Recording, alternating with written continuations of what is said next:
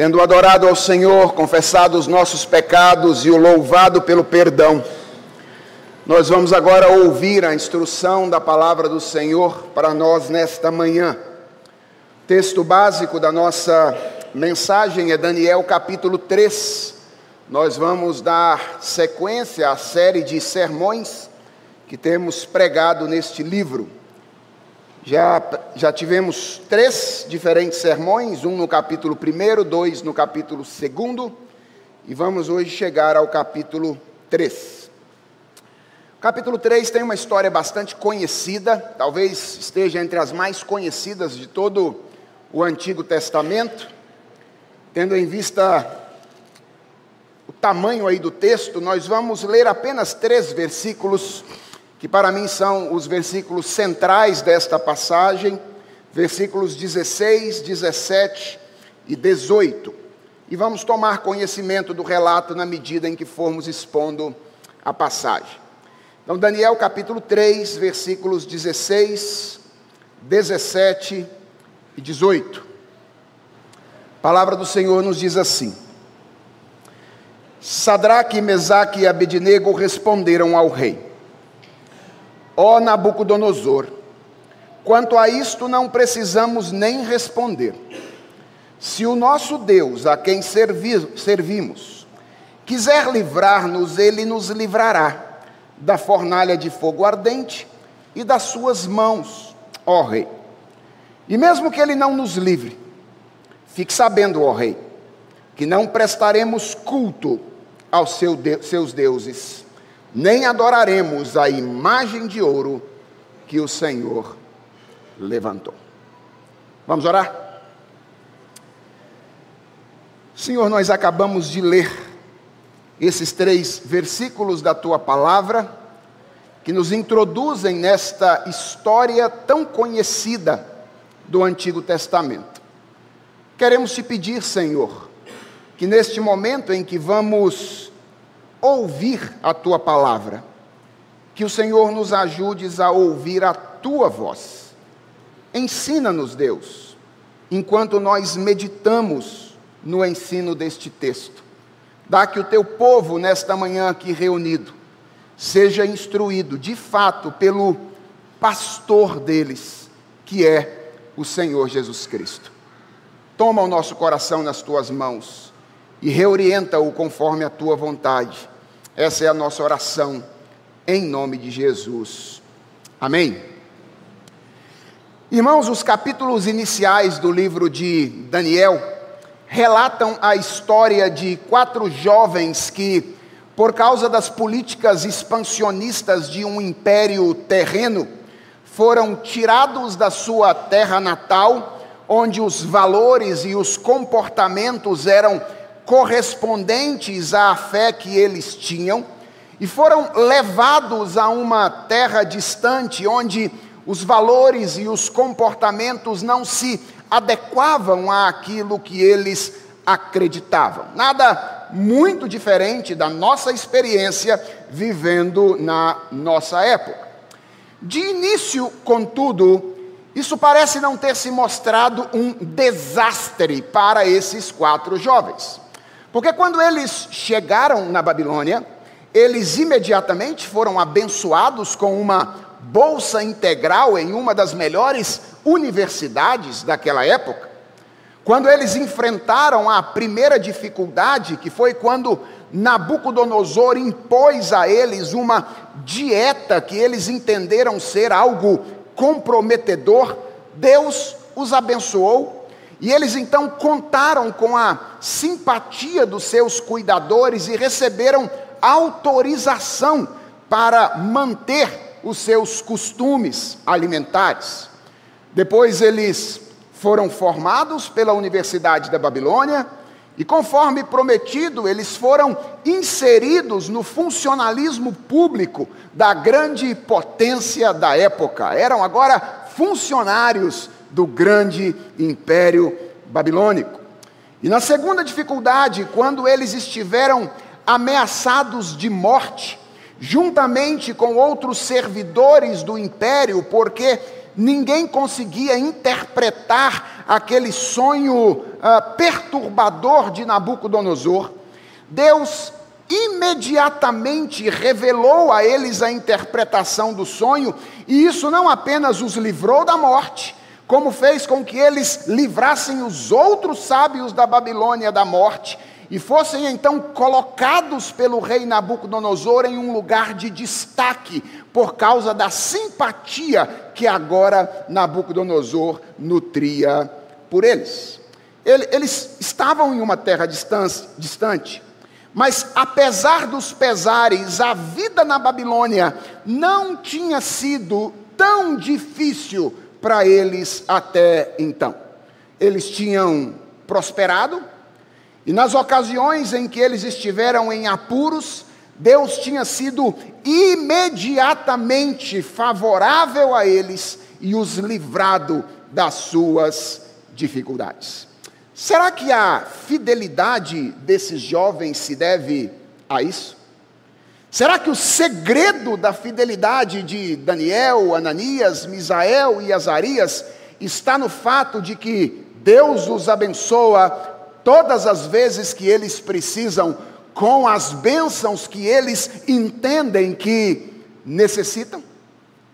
Na passagem de hoje, nós veremos que não. Nós veremos que a fidelidade daqueles jovens a Deus não estava condicionada aos favores temporais que Deus lhes concedia, mas ela estava condicionada ao desejo que eles tinham pelo próprio Deus e a confiança que eles tinham nele.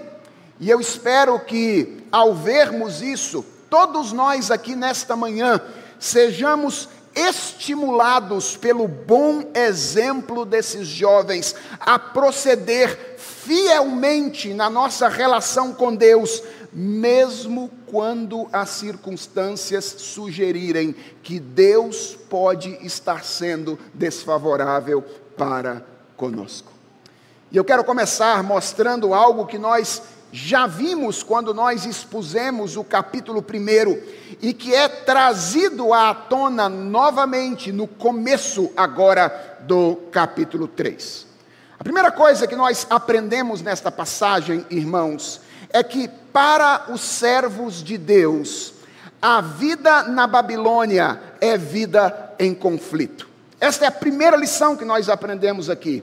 Para os servos de Deus, a vida na Babilônia é vida em conflito. O texto começa com Nabucodonosor construindo uma estátua.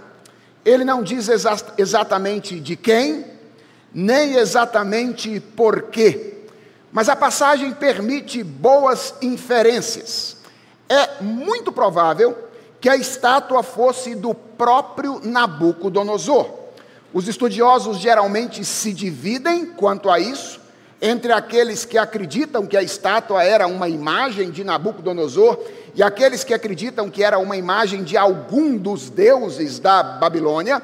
Mas eu acredito que a denúncia que os caldeus fizeram contra os amigos de Daniel nos dá uma pista muito importante para responder a essa pergunta: de quem era a estátua? Veja aí no versículo de número 12 que a acusação feita pelos caldeus inclui duas coisas: inclui não prestar culto aos deuses do rei, nem adorar a imagem de ouro que ele tinha levantado. Ora, se a estátua fosse um deus, ou de um deus, essa distinção não faria muito sentido, porque adorar a estátua e prestar culto aos deuses seria a mesma coisa. Então, o que nós temos aqui nos indica que a, a estátua era, na verdade, a estátua de uma outra coisa e não a estátua de um deus da Babilônia. Muito provavelmente era uma estátua do próprio Nabucodonosor. E a razão pela qual Nabucodonosor tinha levantado essa estátua era muito provavelmente usá-la como um instrumento de desafio e autoafirmação. Vejam, irmãos, que cronologicamente, os acontecimentos de Daniel capítulo 3, eles devem ter acontecido bem depois dos acontecimentos de Daniel capítulo 2. Os estudiosos entendem que entre os eventos relatados em Daniel 2 e os eventos relatados em Daniel 3 tem pelo menos 19 anos. Quando a gente lê assim, parece que ah, Nabucodonosor sonhou num dia e mandou ele construir a estátua no outro, não é? Mas ao que tudo indica, não foi assim. Passou pelo menos 19 anos até que essa estátua fosse construída. No entanto, na dinâmica literária do livro, e é sempre importante lembrar-nos disso, existe o momento dos fatos e existe um momento em que o livro está sendo escrito para contar os fatos. E na dinâmica literária promovida pelo autor do livro, o relato de Daniel 3 está obviamente conectado ao relato de Daniel 2. Ele escolheu colocar esse relato neste lugar. E em Daniel 2, nós encontramos o relato do sonho de Nabucodonosor e a interpretação que Daniel fez dele. Quando o autor do livro conecta esses dois capítulos, ele deseja relacioná-los, mostrando que das duas, uma. Ou Nabucodonosor não tinha entendido nada da interpretação que Daniel havia feito no capítulo 2, ou ele a tinha entendido muito bem e estava tentando intencionalmente desafiá-la, que é a alternativa mais provável aqui. E, e há três coisas que sugerem isso que Nabucodonosor está desafiando o sonho que ele havia tido há algum tempo atrás. A primeira coisa que sugere isso é o material da estátua. Lembre-se de que no sonho a estátua tinha cabeça de ouro, que era uma representação de Nabucodonosor e do império da Babilônia, e o restante do corpo da estátua era feita de outros materiais, prata, bronze, ferro e ferro misturado com, com barro, que representavam reinos menores que viriam a ser esmagados juntamente com o reino de Nabucodonosor, quando o reino de Deus viesse a existir. Essa era a estátua do sonho, certo? De que é feita a estátua de Nabucodonosor? Ela é feita inteirinha de ouro, como uma tentativa de afirmar a perenidade do seu reino, desafiando a interpretação que tinha sido feita por Daniel. O que Daniel estava dizendo era que, embora ele fosse a cabeça de ouro, melhor usar o outro aqui. O que Daniel estava dizendo é que, embora ele fosse a cabeça de ouro, mais cedo ou mais tarde ele haveria de ser esmagado. Mas Nabucodonosor constrói uma estátua de ouro, como que para dizer: isto não haverá de acontecer. A, a segunda coisa que sugere isso, que Nabucodonosor está des, desafiando este sonho e, e se autoafirmando, é o lugar onde a estátua foi construída. O texto diz que essa estátua foi levantada na planície de Dura, na província da Babilônia.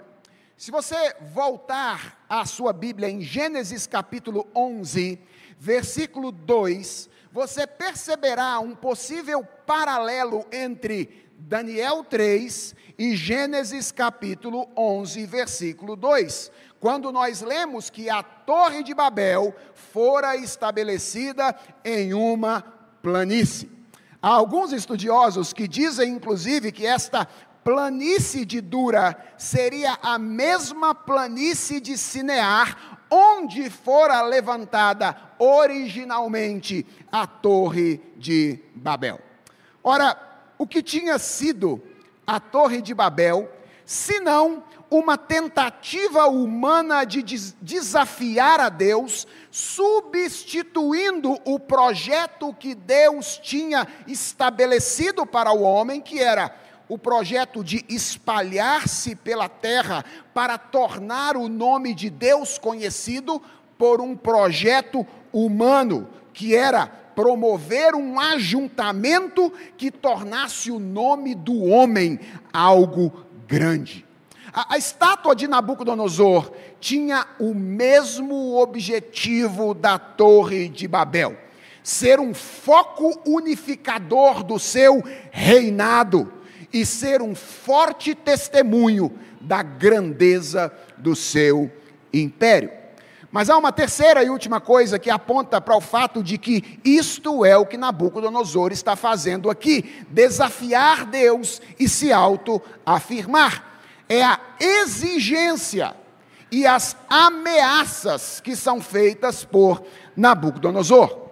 Veja que o texto diz que a orientação que é dada por um arauto durante a cerimônia de inauguração da estátua era a de que, quando a música da orquestra que estava posicionada aos pés da estátua soasse, todos os presentes deveriam se curvar diante da estátua que Nabucodonosor tinha levantado. Isto é um requerimento de adoração.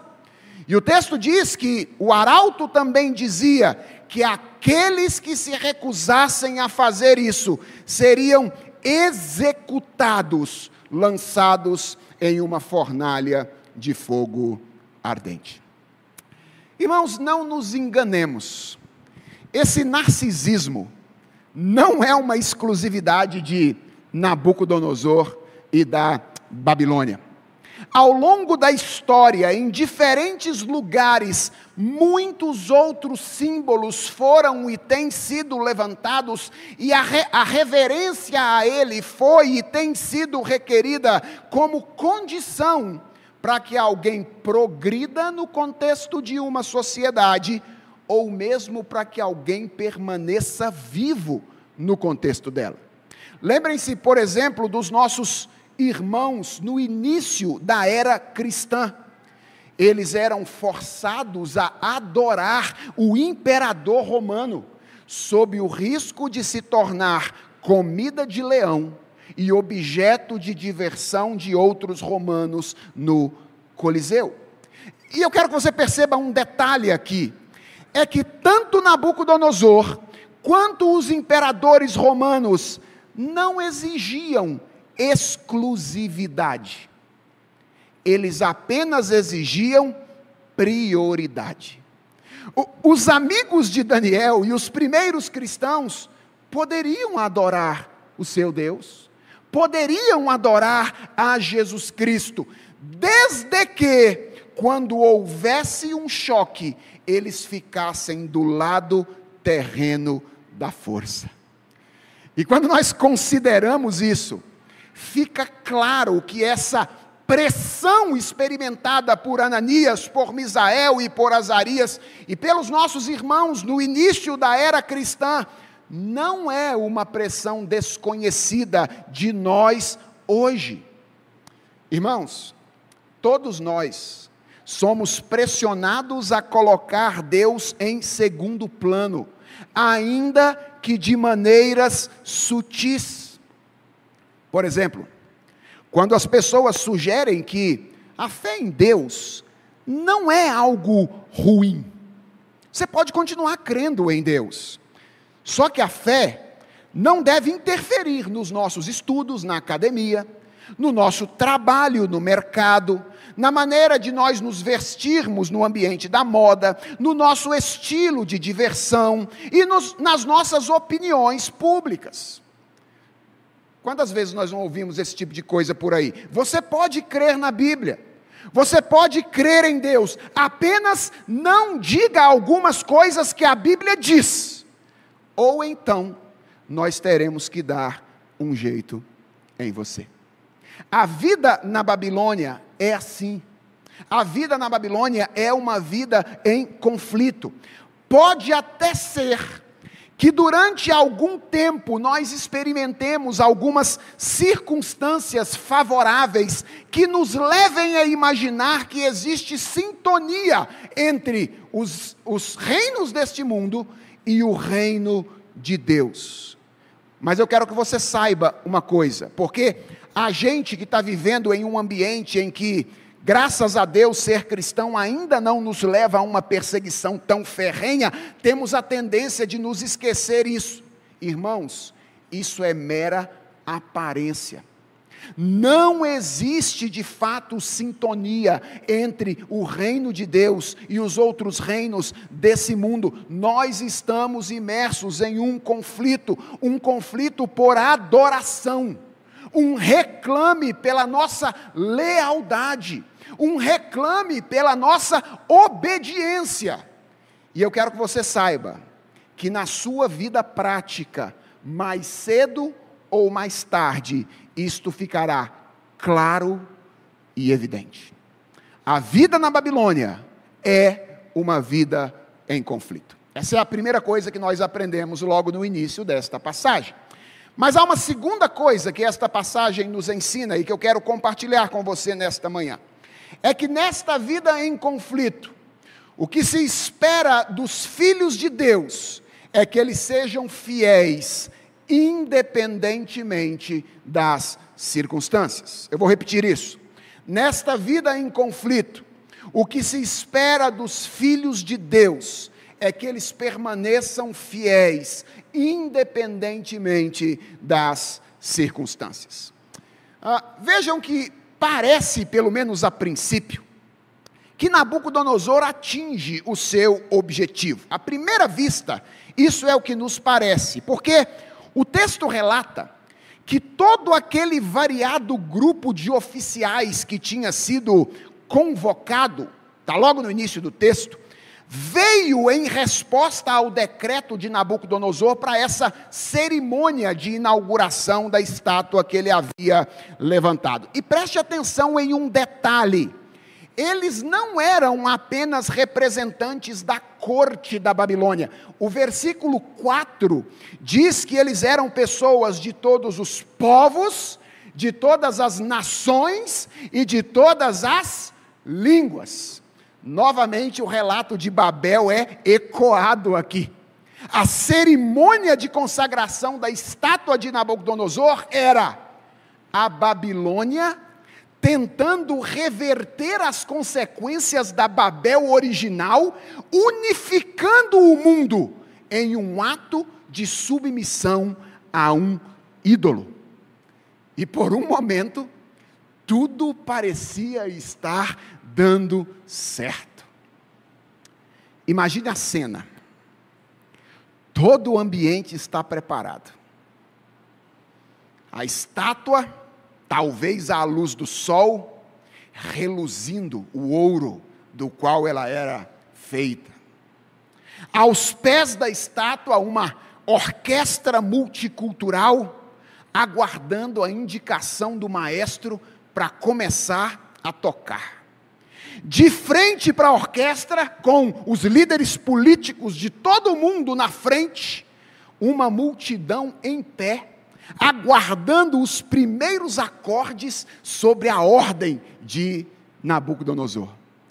E quando eles começam a soar, num movimento quase que conjunto, a multidão por inteiro se prostra diante da estátua que Nabucodonosor tinha levantado. Menos três jovens: Ananias, Misael e Azarias. Já teve a experiência de ficar de pé no culto, depois que todo mundo já sentou? Já teve? Aquele negócio, todo mundo já sentou, aí você fica em pé no culto, assim, e as pessoas ficam olhando para você, para ver se você percebe que você tem que sentar também, porque todo mundo já sentou. Eu imagino que algo semelhante devia ter sido, deve ter sido experimentado por Nabucodonosor, naquela, ou por Ananias, Misael e Azarias naquela ocasião. Eu fico imaginando outros judeus olhando meio debaixo do braço, assim, para eles levantados e dizendo: Cara, tu vai morrer. É melhor, é melhor tu te curvar, porque senão você vai ser lançado na fornalha de fogo ardente. Irmãos, o que, que essa cena ensina para nós? Ela nos ensina que em determinadas circunstâncias na nossa vida, ser fiel a Deus pode se tornar uma atividade de expressão solitária. Nem sempre é assim. Às vezes nós conseguimos obedecer a Deus sem sermos notados por muitas pessoas. Mas o que esse texto nos ensina é que existem situações em que, para fazer o que é certo, nós não podemos simplesmente nos esconder no meio da multidão. Nós temos que ficar como que sozinhos sendo observados pelo olhar de estranhamento das pessoas. E quem esteve aqui ontem e passou pela sala dos pré-adolescentes que nos apresentou a vida do reformador Martinho Lutero, aprendeu o que foi a dieta de Worms, que não foi, não é mesmo Daniel, nem um negócio que Martinho Lutero fez para emagrecer, nem tem nada a ver com vermes, que é o significado da palavra worms no inglês. Não é isso? Não tem nada a ver com isso. Foi uma reunião, uma ocasião em que Lutero ficou só na cidade de Worms, diante da liderança das autoridades da igreja, chamado a abandonar o seu compromisso com a doutrina da justificação pela fé.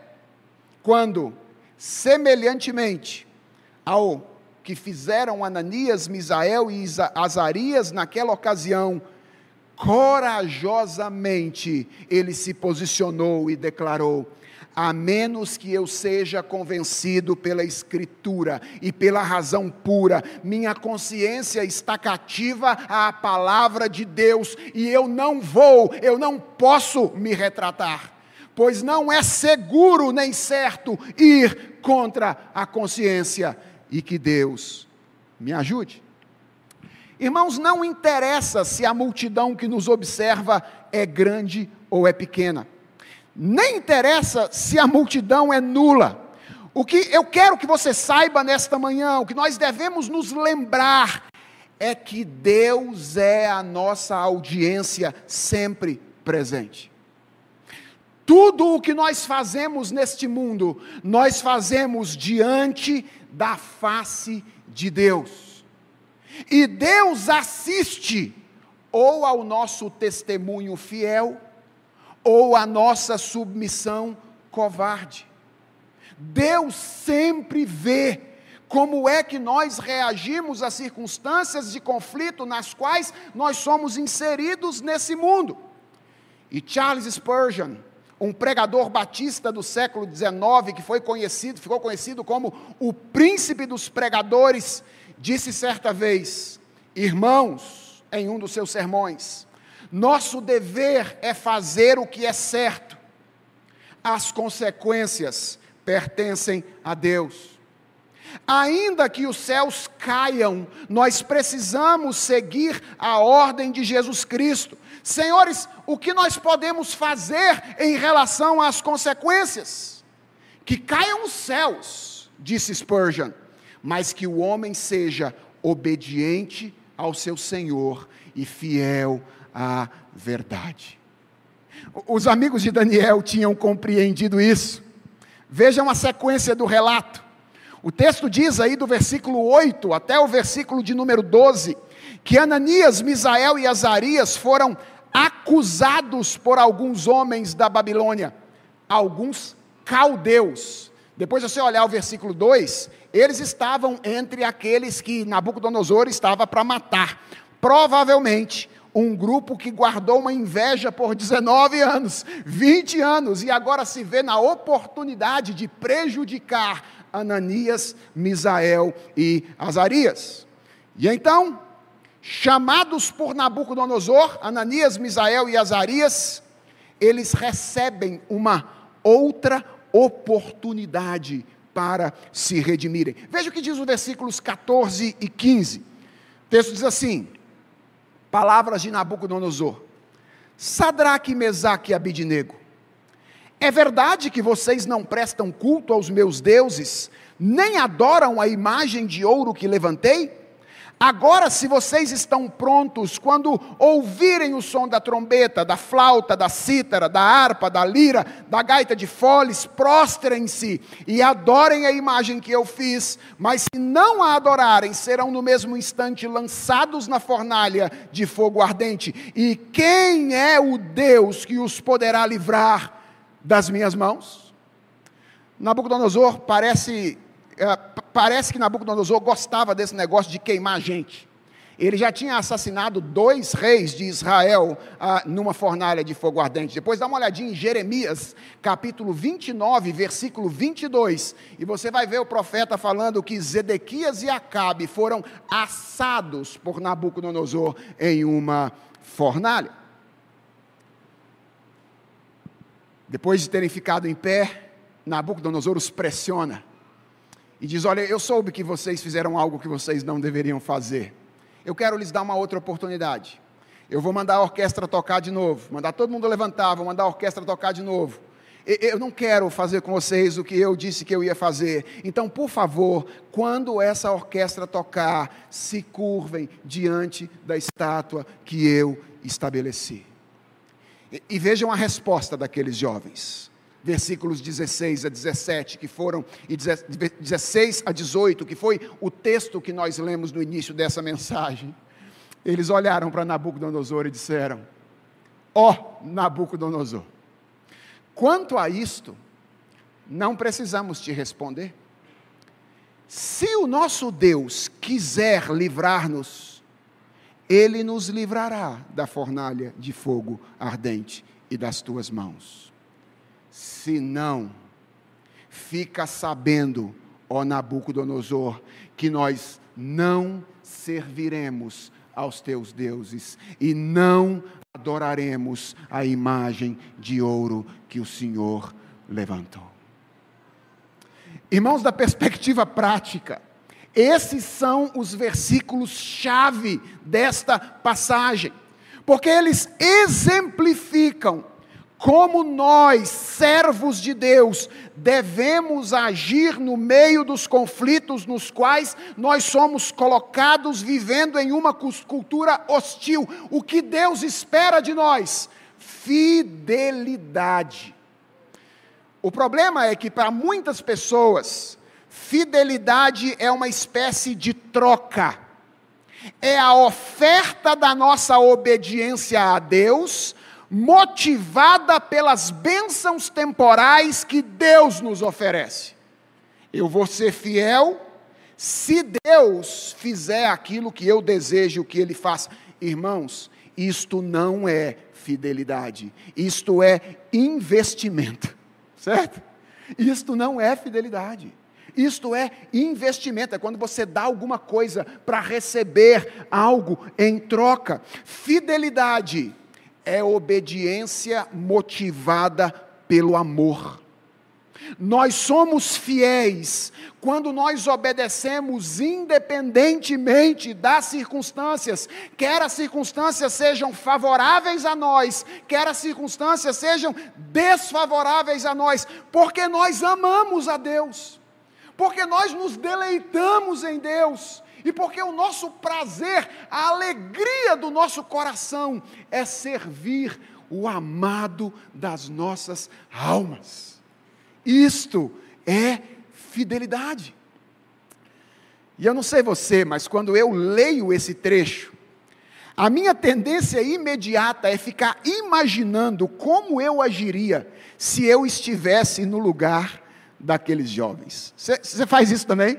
fica se colocando no lugar deles para imaginar como você agiria. Afinal, o que eu faria se eu tivesse que fazer uma escolha semelhante a esta?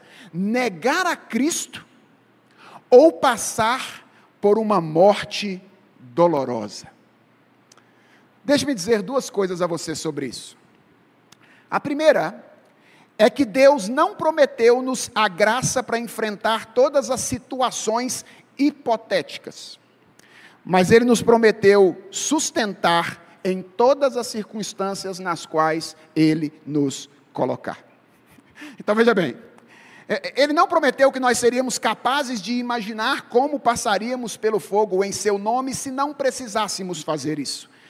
Mas ele prometeu que se um dia ele nos conduzir pelo fogo, ele nos dará toda a graça suficiente para enfrentar aquele momento. É, é como maná, lembra? A graça de Deus não é algo que a gente deve se preocupar em estocar para usar depois.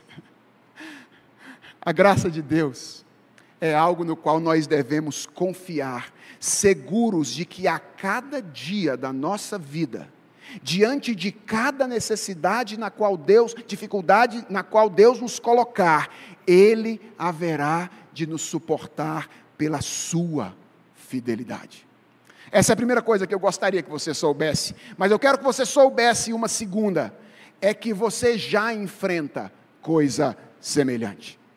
Talvez ela não aconteça externamente, fisicamente, mas esse tipo de batalha acontece diariamente no seu coração por causa de coisas bem menores. Irmãos, ídolos não são apenas estátuas físicas que são colocadas diante de nós. Ídolos são os vários prazeres, os vários desejos, as várias atitudes que a sociedade ao nosso redor diz que nós precisamos ter se nós queremos ser plenos e se nós queremos desfrutar de uma vida que realmente vale a pena. E esses ídolos, eles prometem nos abençoar se nós nos prostrarmos diante deles, ou destruir a nossa vida, arruinar a nossa vida, se nós não fizermos isso. Diariamente, nós estamos diante de circunstâncias nas quais nós precisamos decidir o que fazer. Nós vamos declarar que pertencemos ao Senhor e sermos fiéis a Ele, custe o que custar, ou nós vamos nos prostrar ante a multidão de ídolos que esse mundo nos apresenta. Esse não é um tipo de batalha hipotética para mim e para você. Esse é o tipo de batalha que nós enfrentamos cotidianamente ao longo da nossa vida neste mundo.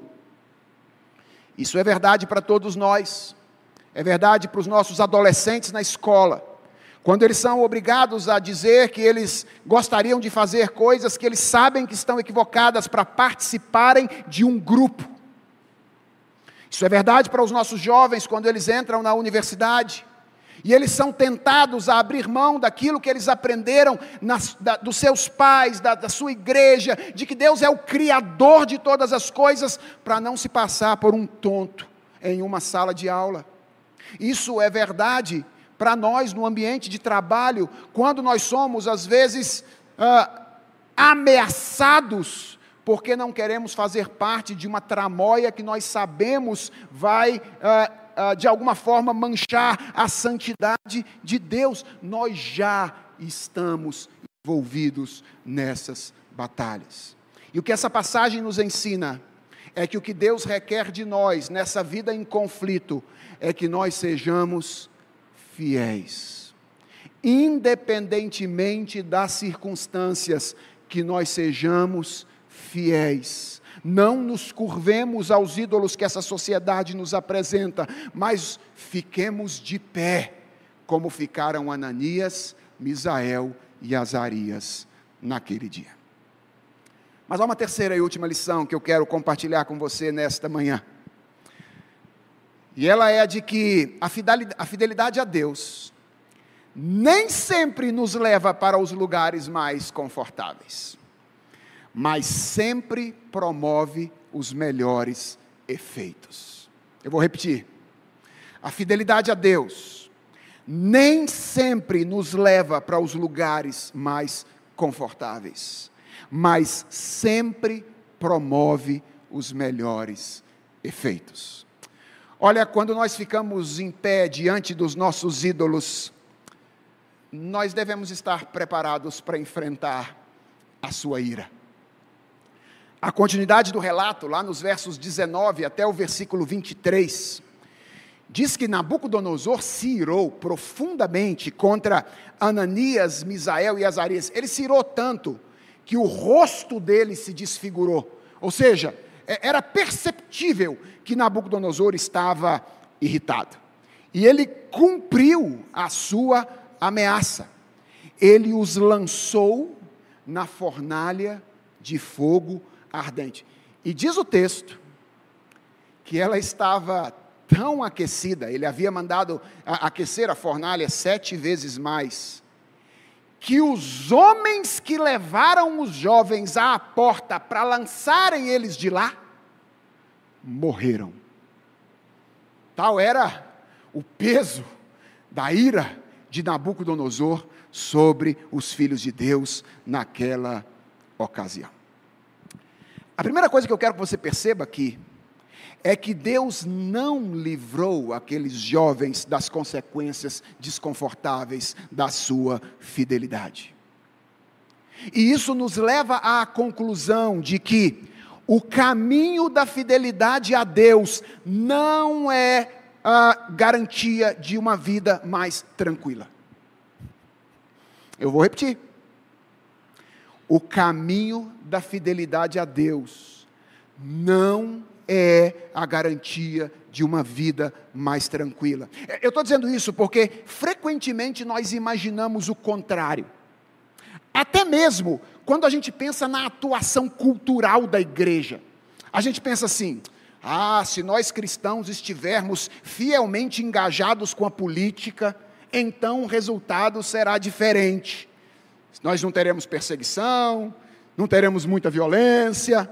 Ah, se nós cristãos estivermos fielmente engajados com a educação, então o resultado será a maior permeabilidade da fé sobre a academia e o universo da ciência será mais fácil para um cristão. Irmãos, nem sempre. Nem sempre o caminho da fidelidade a Deus não é garantia de uma vida mais confortável. Isso pode acontecer? Pode. Ao longo da história aconteceu algumas vezes? Aconteceu. Quem veio aqui ontem e participou da sala dos adolescentes, viu o trabalho que Calvino realizou na cidade de Genebra, sabe que Genebra foi, no período da reforma, uma luz a brilhar em um tempo em que as cidades viviam em trevas. Isso pode acontecer? Pode, mas nem sempre é assim. Em muitas circunstâncias, o nosso engajamento fiel na realidade e na cultura pode atrair rejeição e violência. Como diz Spurgeon, os resultados pertencem ao Senhor. O que cabe a nós? a nós cabe sermos fiéis. A nós cabe obedecer à voz do Senhor. E nós não devemos nos surpreender se formos parar numa fornalha de fogo ardente por causa disso. Ah, não devemos sequer surpreender se a fornalha na qual nós formos parar estiver aquecida sete vezes mais. Mas é aqui que mora a grande ironia de Daniel 3. É que aqueles que obedeceram às ordens de Nabucodonosor, embora permanecessem nos lugares mais confortáveis, foram alcançados pela morte. Enquanto aqueles que haviam sido condenados à morte e lançados nos lugares mais desconfortáveis permaneceram vivos. Numa vívida ilustração do princípio apresentado por Jesus Cristo, que disse: quem quiser salvar a sua vida nesse mundo, vai perdê-la. Mas quem perder a sua vida por minha causa, disse Jesus Cristo, vai encontrá-la. Ananias, Misael e Azarias foram lançados na fornalha de fogo ardente. E o que, é que Nabucodonosor esperava dali para frente? Era ouvir alguns gritos, ver três corpos explodirem entre as chamas e ter a sua autoridade afirmada diante da multidão. Mas não foi isso que ele viu. O texto diz que ele viu um milagre. Ele enxergou quatro homens andando na fornalha e definiu o quarto como um filho dos deuses. Errou pelo plural e pelo artigo indefinido. Não era um filho dos deuses, era o filho de Deus, que veio ao encontro daqueles que foram feitos seus irmãos para andar com eles e inverter o sentido daquele evento na mente do próprio Nabucodonosor e de todos aqueles que foram reunidos por ele naquela ocasião para afirmar a sua grandeza. Porque a reunião termina com Nabucodonosor que reuniu todo mundo para dizer quão grande ele era, tendo que reconhecer a grandeza do Deus de Ananias. Misael e Azarias. O que nós aprendemos no final dessa passagem?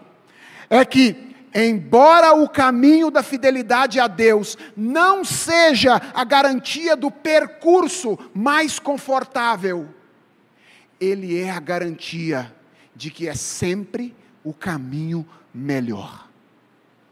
Por quê? porque ele é o caminho de profundas experiências com o Senhor, que se tornam um meio eficaz de testemunho. Quando foram levados para a fornalha de fogo ardente, Ananias, Misael e Azarias experimentaram o cumprimento das palavras que o Senhor, dois séculos antes, tinha dito ao seu povo, em Isaías capítulo 43, verso 2: Quando passares pelas águas, eu serei contigo. Quando pelos rios, elas não te submergirão.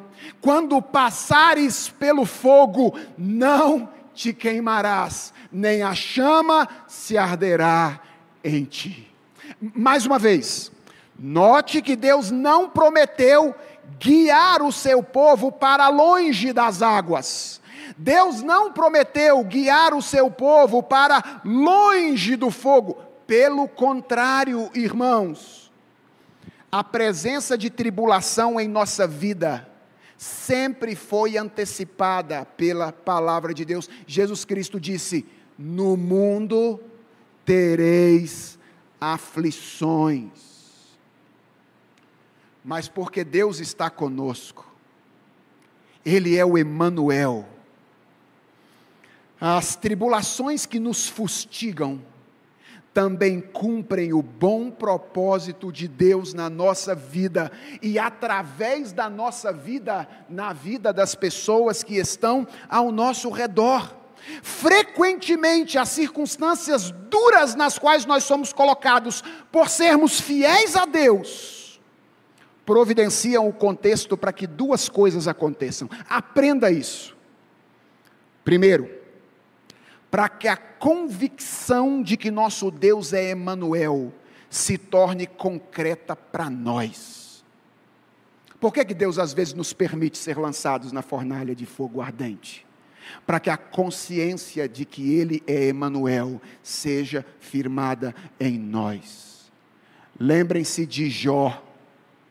No final de tudo, ele disse: Eu te conhecia de ouvir Hoje os meus olhos te veem. Frequentemente as circunstâncias difíceis servem para isso. Mas não é só para isso. Elas também servem para que a nossa fé seja confirmada e ela brilhe com mais claridade diante dos olhos das pessoas, como Pedro diz no primeiro capítulo da sua primeira carta. Pedro diz: Nisso vocês exultam, embora no presente, por breve tempo, se necessário, vocês sejam contristados por várias provações. Para quê? Para que, uma vez confirmado o valor da vossa fé, muito mais preciosa do que ouro perecível, mesmo apurado pelo fogo, resulte em louvor, glória e honra na revelação de Jesus Cristo. Para que servem as aflições pelas quais nós enfrentamos? Para nos aproximar de Deus e para que a glória dele brilhe em nós, a fim de que as pessoas possam conhecer. Irmãos, há muita gente na nossa igreja passando por tribulações. Seu Elcio, Dona Naira, eu estou os vendo ali. Provações duras.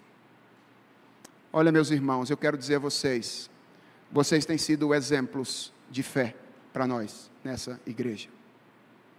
Exemplos de fé. Deus tem usado a maneira como vocês têm lidado com as provações que vocês têm enfrentado para abençoar a minha vida e para abençoar a vida dos seus irmãos. Deus tem feito isso neste lugar através de vocês. E eu quero terminar lembrando que aquilo que foi prefigurado quando Deus visitou Ananias, Misael e Azarias na fornalha de fogo ardente encontra o seu cumprimento ali, ó, na vinda do Senhor Jesus Cristo, o verdadeiro Emanuel. Em Jesus, Deus entrou definitivamente em nosso sofrimento. E a partir de então, ele passou a experimentar, Deus passou a experimentar todas as pressões e as tentações deste mundo, mas permaneceu sem pecado. Atenção, não porque a sua fidelidade não foi testada, muito pelo contrário, ninguém foi testado como foi testado o Senhor Jesus Cristo. É, em uma das ocasiões de teste, Satanás ofereceu a Jesus todos os reinos da terra, se ele simplesmente se ajoelhasse e o adorasse. Pense na proposta. Jesus tinha vindo para isso, conquistar todos os reinos da terra, mas no plano do seu pai, o caminho da coroa passava pela cruz. A vitória tinha que ser precedida pela morte. Satanás tinha uma proposta de um caminho mais confortável. Ele sempre tem uma proposta de um caminho mais confortável. Você não precisa passar pela cruz para adquirir o reino. Basta que você me adore. Você não precisa suportar os espinhos para receber a coroa. Basta que você me adore. Mas Jesus Cristo corajosamente respondeu: Está escrito, Satanás, ao Senhor teu Deus adorarás, e só a Ele darás culto. Jesus sentiu todo tipo de dor, todo tipo de sofrimento que um homem pode sentir E quando chegou a ocasião do seu maior sofrimento, aquele que lhe tinha sido atribuído e pelo qual ninguém mais poderia passar, ao contrário de Ananias, Misael e Azarias, e ao contrário de nós, ele o enfrentou completamente sozinho. Deus esteve com Sadraque, com Mesaque e com Abednego na fornalha. Mas no mesmo sentido, ele não esteve com Cristo no Calvário. Ali, ele experimentou a completa solidão do abandono de Deus. Você não sabe o que é isso. Eu não sei o que é isso. Cristo sabe o que é isso. Quando o fogo da ira de Deus se acendeu, ele queimou o Filho de Deus até o fim. Ele esteve totalmente só, sem companhia para carregar o seu fardo, sem anjo para aliviar a sua agonia, sem qualquer mão salvadora estendida para preservá-lo no momento da necessidade. E por que isso aconteceu? Por que Deus esteve com Sadraque, Mesaque e Abidnego na fornalha e não com seu próprio filho na cruz? Por que, que ele acompanhou o seu povo no passado, pecadores como eram, mas abandonou Jesus Cristo, seu perfeito escolhido? Não deveria ter sido o contrário? A resposta é: é que Jesus estava tomando sobre si a punição que nós merecemos por causa da nossa infidelidade e da nossa idolatria. Irmãos, Nabucodonosor não é o único que condena ao fogo aqueles que não reconhecem o seu senhorio. Deus, justo que é, legitimamente exige a reverência de toda criatura e julga a todos os que não o reconhecem. Mas no caso do seu povo, daqueles que creem nele, ele mesmo toma a maldição que nós merecíamos por tê-lo rejeitado, e ele a lança sobre o seu próprio filho. Ele pagou pessoalmente o preço, o preço do nosso inferno durante aquelas horas da cruz para que nós pudéssemos passar pelo fogo ameaçador da sua ira, sem sermos queimados por ela. O dia que o Senhor retornar e o fogo dele cair sobre esta realidade, nem um fio de cabelo daqueles que estão em Jesus Cristo haverá de se queimar, porque o Filho de Deus foi sacrificado em nosso lugar. Irmãos, nós não somos os grandes heróis da história. Nós, muito mais frequentemente do que nós gostaríamos, nos curvamos diante dos nossos ídolos. Mas nós somos recebidos e protegidos porque a fidelidade de Jesus Cristo é creditada na nossa conta uma fidelidade perfeita, infinitamente superior à de Sadraque, à de Mesaque e a Abidinego. A fidelidade de Jesus agora nos pertence. Quando Deus olha para nós, Ele vê o seu filho.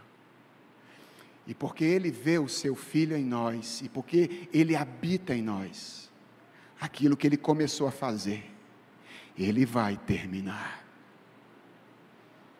Nós ainda vamos lutar contra as nossas idolatrias do lado de cada eternidade. Mas haverá um dia em que nós estaremos completamente livres de qualquer perigo de sermos infiéis em relação ao nosso Senhor. Vamos orar?